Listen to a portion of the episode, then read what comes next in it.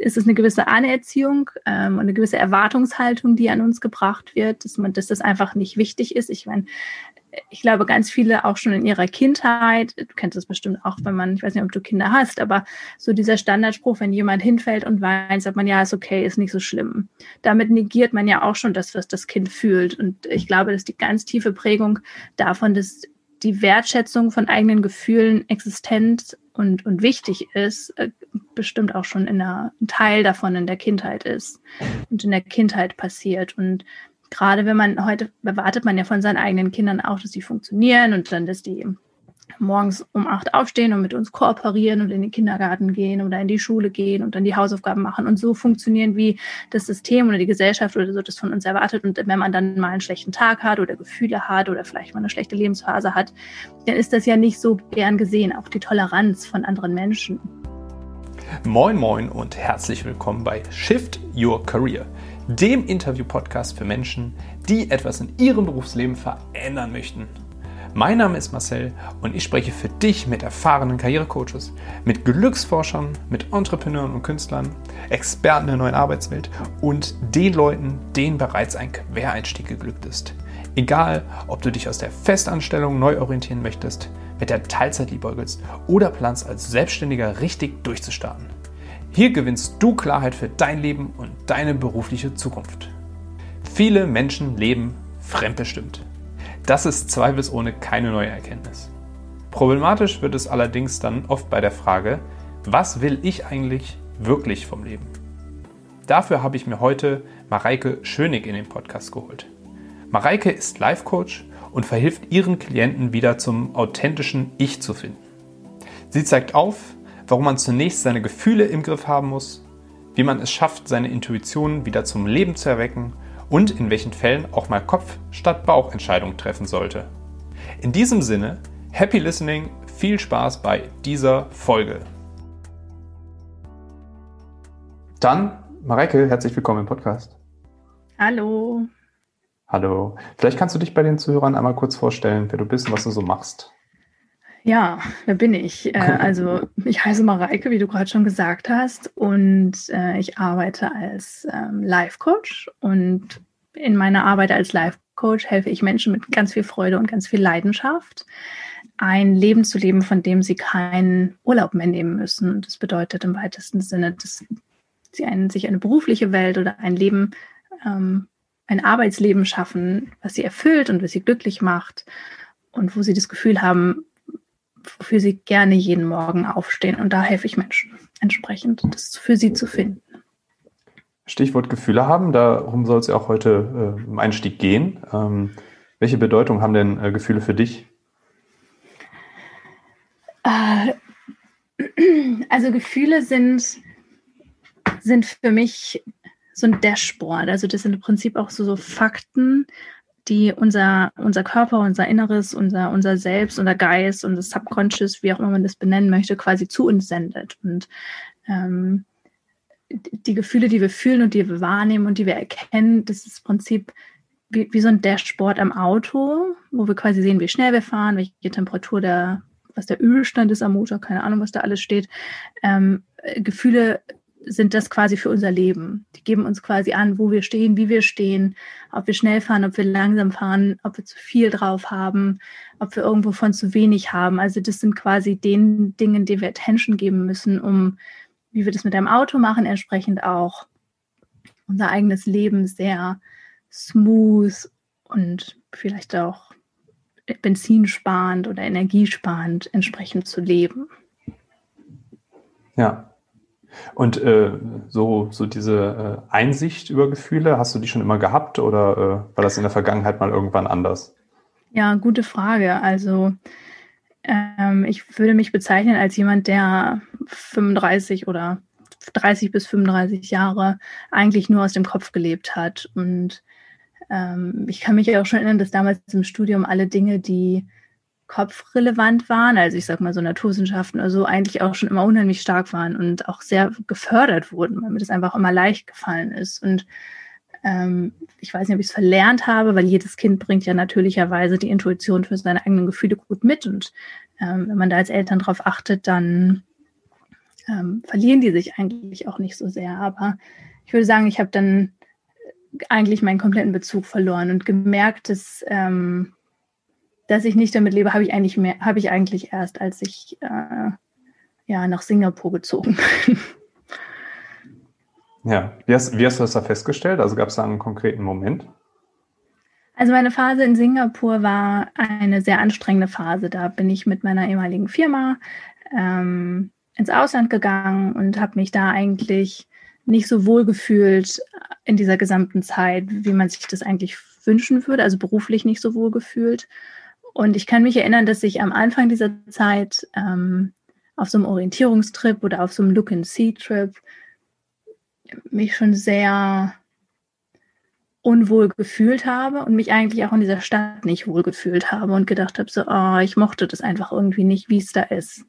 Und ich habe das eigentlich darauf ge geschoben, dass meine Erwartungen anders waren und ich mir das anders vorgestellt habe und dass es halt einfach jetzt der Gap ist und jetzt muss ich mich halt daran gewöhnen, wie es wirklich ist und habe eigentlich das alles ignoriert, was da schon über viele, viele komische Gefühle oder Dinge irgendwie mir mitgeteilt wurde und ähm, da habe ich so, also viele, viele Jahre später erst ähm, in der Reflexion, da habe ich eigentlich für mich das erste Mal gemerkt, dass ich da mich habe sehr verleiten lassen von den Dingen, die mein Kopf oder vielleicht auch mein Ego unbedingt wollte ähm, und dann einfach meine Gefühle entsprechend vernachlässigt habe. Oder Gab's die bei der Entscheidung vernachlässigt habe. Und, und wie hat sich das irgendwie körperlich oder so bei dir aus, äh, ausgewirkt? Also gab es einen Moment, also, wo du dann die Reißleine einfach gezogen hast. Also ja, ich habe sie nie wirklich gezogen, aber ich habe, also ich weiß auch nicht, war jetzt irgendwie, glaube ich, einfach schon ein gewisser Erschöpfungszustand, in dem einfach das alles viel zu viel wurde und der Kopf einfach viele Dinge äh, versucht hat zu managen, die gar nicht seine Aufgabe waren.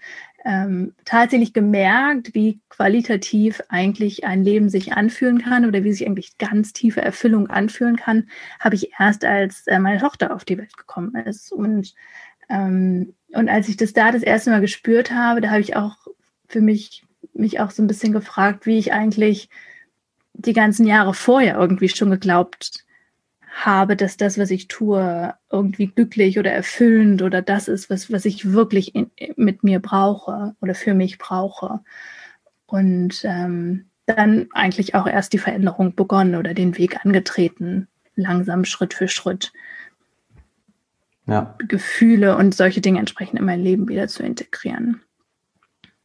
Hast du so eine äh, allgemeingültige Erklärung, warum Menschen den äh, Draht zu ihren Gefühlen verlieren? Ich glaube, dass sich einfach Menschen ähm, nicht darüber bewusst sind, was sie fühlen. Ich glaube, wir leben in einer Gesellschaft, die sehr kopfgesteuert ist, die sehr ähm, wo Entscheidungen getroffen werden anhand von Pro, Contra. Ich, ich weiß nicht, wenn du Jugendliche, also wir waren ja alle mal irgendwie jung und ich kann mich erinnern, wenn man da sich überlegt hat, passt der Partner zu mir oder ist der potenzielle Anbeter oder der Angebetete etwas für mich, dann habe ich eine Pro-Kontra-Liste erstellt. Ich meine, wie will man denn so etwas wie, so ein Gefühl wie, wie Liebe mit einer Pro-Kontra-Liste bewerten? Also ich glaube, das ist einfach ich kann nicht sagen, wodurch das entstanden ist oder was das entstanden hat, aber ich glaube, wir leben in einer Welt, die sehr, sehr kopfbezogen einfach ist und Gefühle auch gerade im professionellen Umfeld, also wenn man sich die, ähm, das Büro und den Büroalltag anschaut, auch fast ignoriert werden. Und da gibt es ja auch diesen schönen Term, dass man sagt, man muss sich professionell verhalten. Und das bedeutet ja eigentlich, dass ich alles, was ich fühle, einfach mal unterdrücke und runterschlucken muss, damit ich da quasi funktioniere. Und ähm, ja, also ich, ja. Was war die Frage nochmal? wie man wieder zu seinen Gefühlen findet.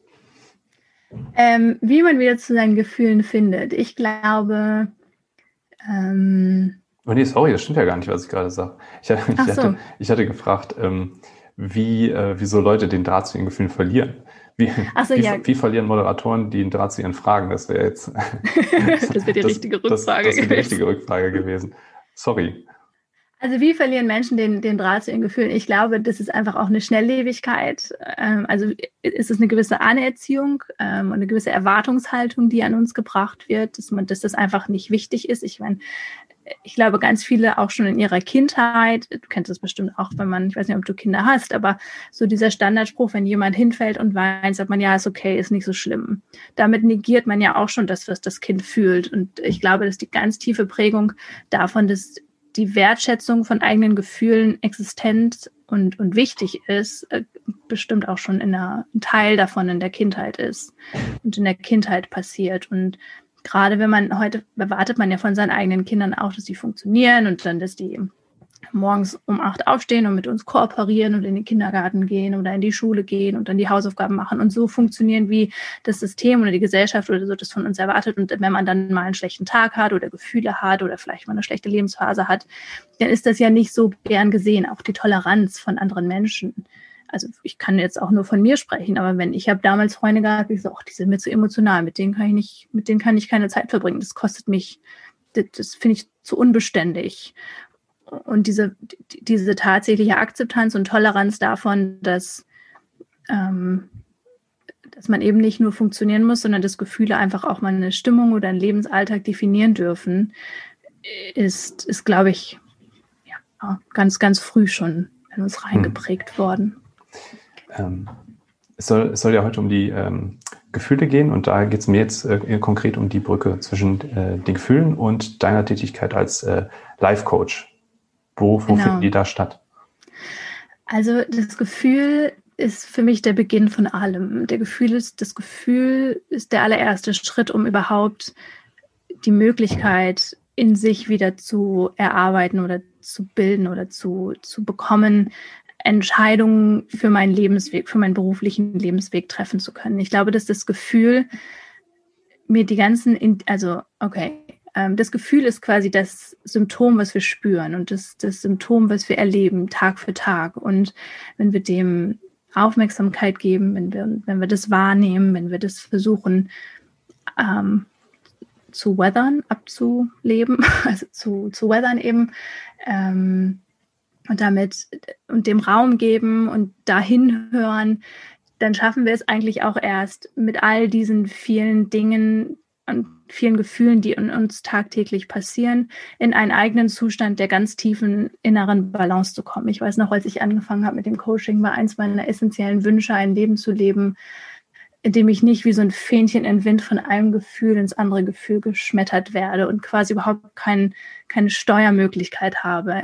Weißt du, mein Segelschiff quasi nicht am Ruder festhalten kann. Und ähm, diese, dieser Zustand der inneren Stabilität, was meine Gefühle angeht, dass die mich nicht komplett raus werden und vielleicht auch nicht Stunden oder Tage oder Monate oder Wochen lang irgendwie in mir festgesteckt sind, sondern ich die einfach auch entsprechend wieder lösen, aus mir lösen kann, ist ein essentieller Bestandteil, um einfach in diese innere Ruhe zu kommen und in diese innere Balance zu kommen und diese innere Festigkeit zu spüren. Und wenn ich die habe und wenn ich die spüre und das über eine Zeitpunkt habe, dann passiert was ganz Wunderbares und das nennt sich einfach, und das sind die einfach diese Intuitionen, die wir dann wieder spüren und diese vielen kleinen Nachrichten, die unser eigentliches Ich, was quasi überlagert wird von wie so eine Zwiebel, von Layers an an Gefühlen und Emotionen ähm, wieder erlebt werden können und wieder überhaupt erfahren und, und gehört werden können. Und, und da ist so viel, was, was ganz tief in uns heraus, ganz tief aus uns heraus ähm,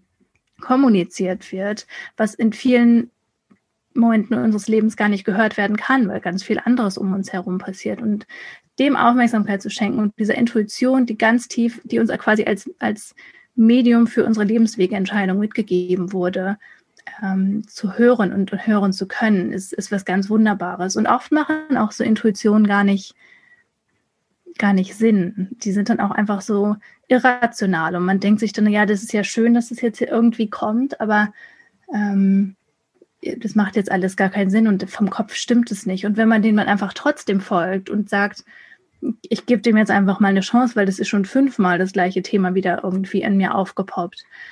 Ähm, dann passiert eigentlich dieses ganz tiefe Gefühl der Erfüllung, weil ich glaube, dass Erfüllung nur gefühlt und gelebt und existent gemacht werden kann in einem eigenen Leben, wenn es in Einklang mit unseren Intuitionen stattgefunden hat. Ja. Und genau das bringe ich halt Menschen. Oder genau das, genau daran arbeite ich mit Menschen in meinem Coaching, indem ich einfach schaue, ähm, was ist eigentlich die Symptomatik, was sind die Gefühle, die sie haben und was sind eigentlich diese Ziele, die sie in ihrem Leben verfolgen und was ist das Ziel, was, was sie erreichen wollen. Und, und das kann ja auch dann einfach sein, okay, was ist denn zum Beispiel der Lebensweg, den ich oder der berufliche Weg, den ich einschneiden möchte oder da mal Ideen zu sammeln. Und dann geht es halt ganz viel in die Arbeit, zu schauen, Gefühle erstmal aufzuräumen und Gefühle erstmal einsortieren zu können und Gefühle erstmal ähm, lebbar und, und strukturieren, für mich in gewisser Art und Weise zu strukturieren, um dann quasi die, die Erfahrung der Intuition wieder zu holen. Und, da, und dann der letzte Rest, der ist sowieso sehr leicht und dann braucht man auch oft gar nicht mehr so viel Hilfe. Hm. Ja, äh, das wäre meine nächste Frage nämlich gewesen. Ähm, Tools und Werkzeuge, wie man da wieder hinkommt. Da hast du jetzt gerade schon über eine Systematik gesprochen. Gibt es da vielleicht noch andere Tricks, wie ich ja, es schaffe, wieder ein intuitiverer Mensch zu werden? Entschuldige bitte, ich wollte dich nicht unterbrechen. Kein Problem. Das Schöne im Coaching ist ja, dass, dass keiner, dass kein Mensch dem anderen gleicht und dass wir alle individuell sind, so wie wir sind. Und das Coaching ist ja auch nicht etwas, was Richtungen oder Möglichkeiten oder Wege vorgibt, ähm, wie wir den eigenen Weg an uns finden. Und ich glaube auch, dass die Power im Coaching darin liegt, dass genau das alleine aus dem Klienten geboren wird. Weil ich glaube, wenn der Klient etwas für sich rausfindet und einen Weg für sich rausfindet, ähm, wie er quasi zu seinem Weg gekommen ist, dass es auch ganz, ganz stark mit Confidence und Selbstbewusstsein gelingt ist. Und das macht ja Menschen auch erst eigentlich unaufhaltbar in gewisser Weise. Ähm, ich habe natürlich auch meinen eigenen Weg beschritten und meinen eigenen, ähm, meine eigenen Toolings für mich gefunden. Also für mich, ein, und davon kann ich ja sprechen, aber das muss nicht heißen, dass das für jeden Menschen gleich gut funktioniert und ähm, gleich erfolgreich ist. Aber für mich hat ganz essentiell ähm, äh, das Journaling geholfen, also die Art und Weise, ähm, Tagebuch zu schreiben über das, was ich fühle. Und da bin ich einfach angefangen, und da gebe ich auch manchmal oder ganz oft, ähm, ganz oft ist übertrieben, hin und wieder auch ganz gute Tipps äh, auf meinen Social-Media-Kanälen, wie man quasi an seine allerersten Gefühle erstmal rankommt und quasi sich die anschaut und, und hält und guckt, wie die in einem verstehen. Und ich bin halt angefangen über das Journaling mit den allergrößten und den lautesten Gefühlen. Und für mich war das die Wut und der Ärger, ähm, bis ich den dann irgendwie für mich so verarbeitet habe, dass die dann nicht mehr gekommen sind. Und dann kamen Gefühle von Scham. Und das ist ja, ist ja wie so eine, hatte ich ja vorhin, glaube ich, auch schon mal gesagt, wie so eine Art Zwiebel wenn ich das eine Gefühl aufgeklappt habe und diesen einen Layer von der Onion quasi aufgeklappt habe, dann kommt darunter ein anderer. Von daher ähm, ist der Weg ganz individuell dahin zu dem Kern, aber für mich, ich kann ja nur von mir sprechen und für mich ist es vor allen Dingen das Journaling und der Fokus auf die allergrößten und lautesten Gefühle gewesen. Und somit habe ich begonnen und dann quasi nach für nach und Stück für Stück tiefer eingedrungen quasi. Hm. Ähm, wenn wir arbeiten, dann tun wir das ja nicht immer und kommt immer so ein bisschen auf die Position an, auf den Menschen, aber wir tun es ja sehr oft auch mit dem mhm. Kopf. Ist es nicht da auch ein bisschen, mhm. dass, wenn ich arbeite oder meiner Karriere nachgehe, dass, dass ich da meine kopfliche Arbeit ein bisschen mit der eigenen Intuition auch ein bisschen beißt, weil ich vorrangig im, im Kopf stattfinde auf der Arbeit? Mhm. Ja, klar. Aber ich glaube auch, dass im Endeffekt es kein Entweder-Oder gibt. Ich glaube, dass ähm, die Existenz von dem Kopf und der der Fähigkeit zu rationalisieren, Daten zu sammeln, zu analysieren, unheimlich wertvoll ist. Und ich würde nie sagen, ähm, arbeitet nie wieder aus dem Kopf. Ich glaube, das essentiell ist und ähm, was uns tatsächlich in ein, also, und ich sage, jedes Ding hat so seine, jeder Bereich hat so seine eigene Aufgabe. Ich glaube nicht, dass der Kopf die Aufgabe hat, über Lebenswege zu entscheiden und über das Gefühl von Erfüllung ähm, zu entscheiden. Ich glaube aber, dass der Kopf auf eine Arbeit, wo es darum geht, ähm, oh, gib mir ein Beispiel aus einer Büroarbeit, ähm, eine PowerPoint-Präsentation in einem Team zu erstellen oder eine Requirement, eine Software zu bauen, äh, zu erstellen, dass es da Abwägungen gibt und dass man da faktische Dinge wie, wie teuer ist das, wie lange ist das, wie aufwendig ist das, welches Risiko birgt damit mit einbezieht. Und ich glaube, das ist auch okay. Und ich glaube, die Quintessenz im Leben besteht darin, dass man die Balance, also quasi die Gray Zone zwischen Kopf und, und Gefühl beziehungsweise Intuition entsprechend leben kann. Ähm, weil ich habe, du hast es bestimmt auch schon mal erlebt. Ich glaube, ähm, manchmal fühlt man sich auch sehr müde davon, wenn man aus dem Kopf immer alles entscheiden muss und immer alles machen muss. Und das ist für mich oft so ein Zeichen, wenn ich das Gefühl habe, der Kopf hat jetzt eigentlich genug. Und das ist auch okay, wenn ich jetzt einfach mal den Kopf und all die Fakten sein lasse und ich horche jetzt, horch jetzt mal wieder in mich rein und lasse dann einfach die Intuition entscheiden, weil es einfach dann so ermüdend ist. Und so könnte ich mir zum Beispiel auch einen guten Kompromiss vorstellen. Mhm. Sehr schön. Ähm, du hast ja jetzt schon eine ganze Menge äh, an, an, Wissen gedroppt. Wenn jetzt äh, Zuhörer auch sagen, sie haben das Gefühl, äh, ja, den, äh, den, den Draht, den Faden zur eigenen Intuition verloren zu haben und die wollen jetzt mit dir in Kontakt treten, wie können die das tun? Ja, ich habe Social Media Kanäle. Ähm, man findet mich unter Mareike Schöni Coaching bei Instagram, bei LinkedIn und bei Facebook. Und ich werde im November oder ich habe im November, je nachdem, wann wir das jetzt hier hören, mhm. ähm, auch meinen Podcast veröffentlichen. Das ist auch eine ganz tolle, spannende Sache für Menschen, die eigentlich, ohne dass sie direkt in ein kostenspieliges oder überhaupt in ein, in ein Coaching, was ja auch irgendwie mit dem Investment zu tun hat, einsteigen, ähm, über dem Zuhören von anderen Live-Coachings ganz viel aus den eigenen Triggern und aus, ganz viel aus der eigenen Reflexion schon erfahren können, ähm, äh, schon mal daran teilnehmen können, entsprechend das nutzen können, bevor man da einsteigt. Und da, darüber lernt man halt vor allen Dingen auch mich gut kennen, wie ich coache und äh, ob das überhaupt auch zu mir passt, bevor man da irgendwie auch einen Dollar investiert. Ähm, das sind vor allen Dingen, äh, genau, und der Podcast, der heißt Miracle of Coaching. Und das sind die, die hauptsächlichen Kanäle, wo man mich finden kann. Ich habe auch schön. eine Website, fällt mir gerade ein, äh, mareikeschönig.de, aber die ist ja dann entsprechend auch auf Social Media verlinkt. Ich werde alles, was es von dir gibt, in die äh, Show Notes packen. Ah, super. Das ist gut, danke. Gut, dann äh, jetzt noch äh, zum Schluss die schöne mhm. Aufgabe, mhm. den folgenden Satz bitte zu vervollständigen, und zwar, Arbeit ist für mich. Ähm, die Quelle von meiner Energie für mein Leben. Und wenn ich dazu noch ausführen darf, einen Satz. Klar, auch fünf. Ich glaube, okay, ich glaube, dass wir in einer Welt leben, die die Zeit oder den Urlaub oder die Zeit außerhalb unseres Berufslesens als Notwendigkeit sehen, um unsere Energie wieder aufzuladen, um wieder in die eigene Kraft zu kommen und wieder ähm, unsere Batterien voll ähm, laden zu können. Und ich würde mir einfach wünschen, dass für Menschen Arbeit darin oder die Arbeit sich so ausdrückt, dass sie tatsächlich den, dem einzelnen Menschen die Energie gibt und die Energie schenkt, sodass quasi der Urlaub on top passiert, ohne dass man dann erstmal ganz unten wieder die vielen Treppen auf ein normales Niveau, energetisches Niveau wieder machen muss. Deswegen Arbeit ist für mich die Quelle von Energie. Das sind wunderschöne Schlussworte, die lasse ich so stehen. Äh, Mareike, vielen Dank, dass du dabei warst. Vielen, vielen Dank, Marcel. Schönen Abend dir. Ciao, ciao. Tschüss.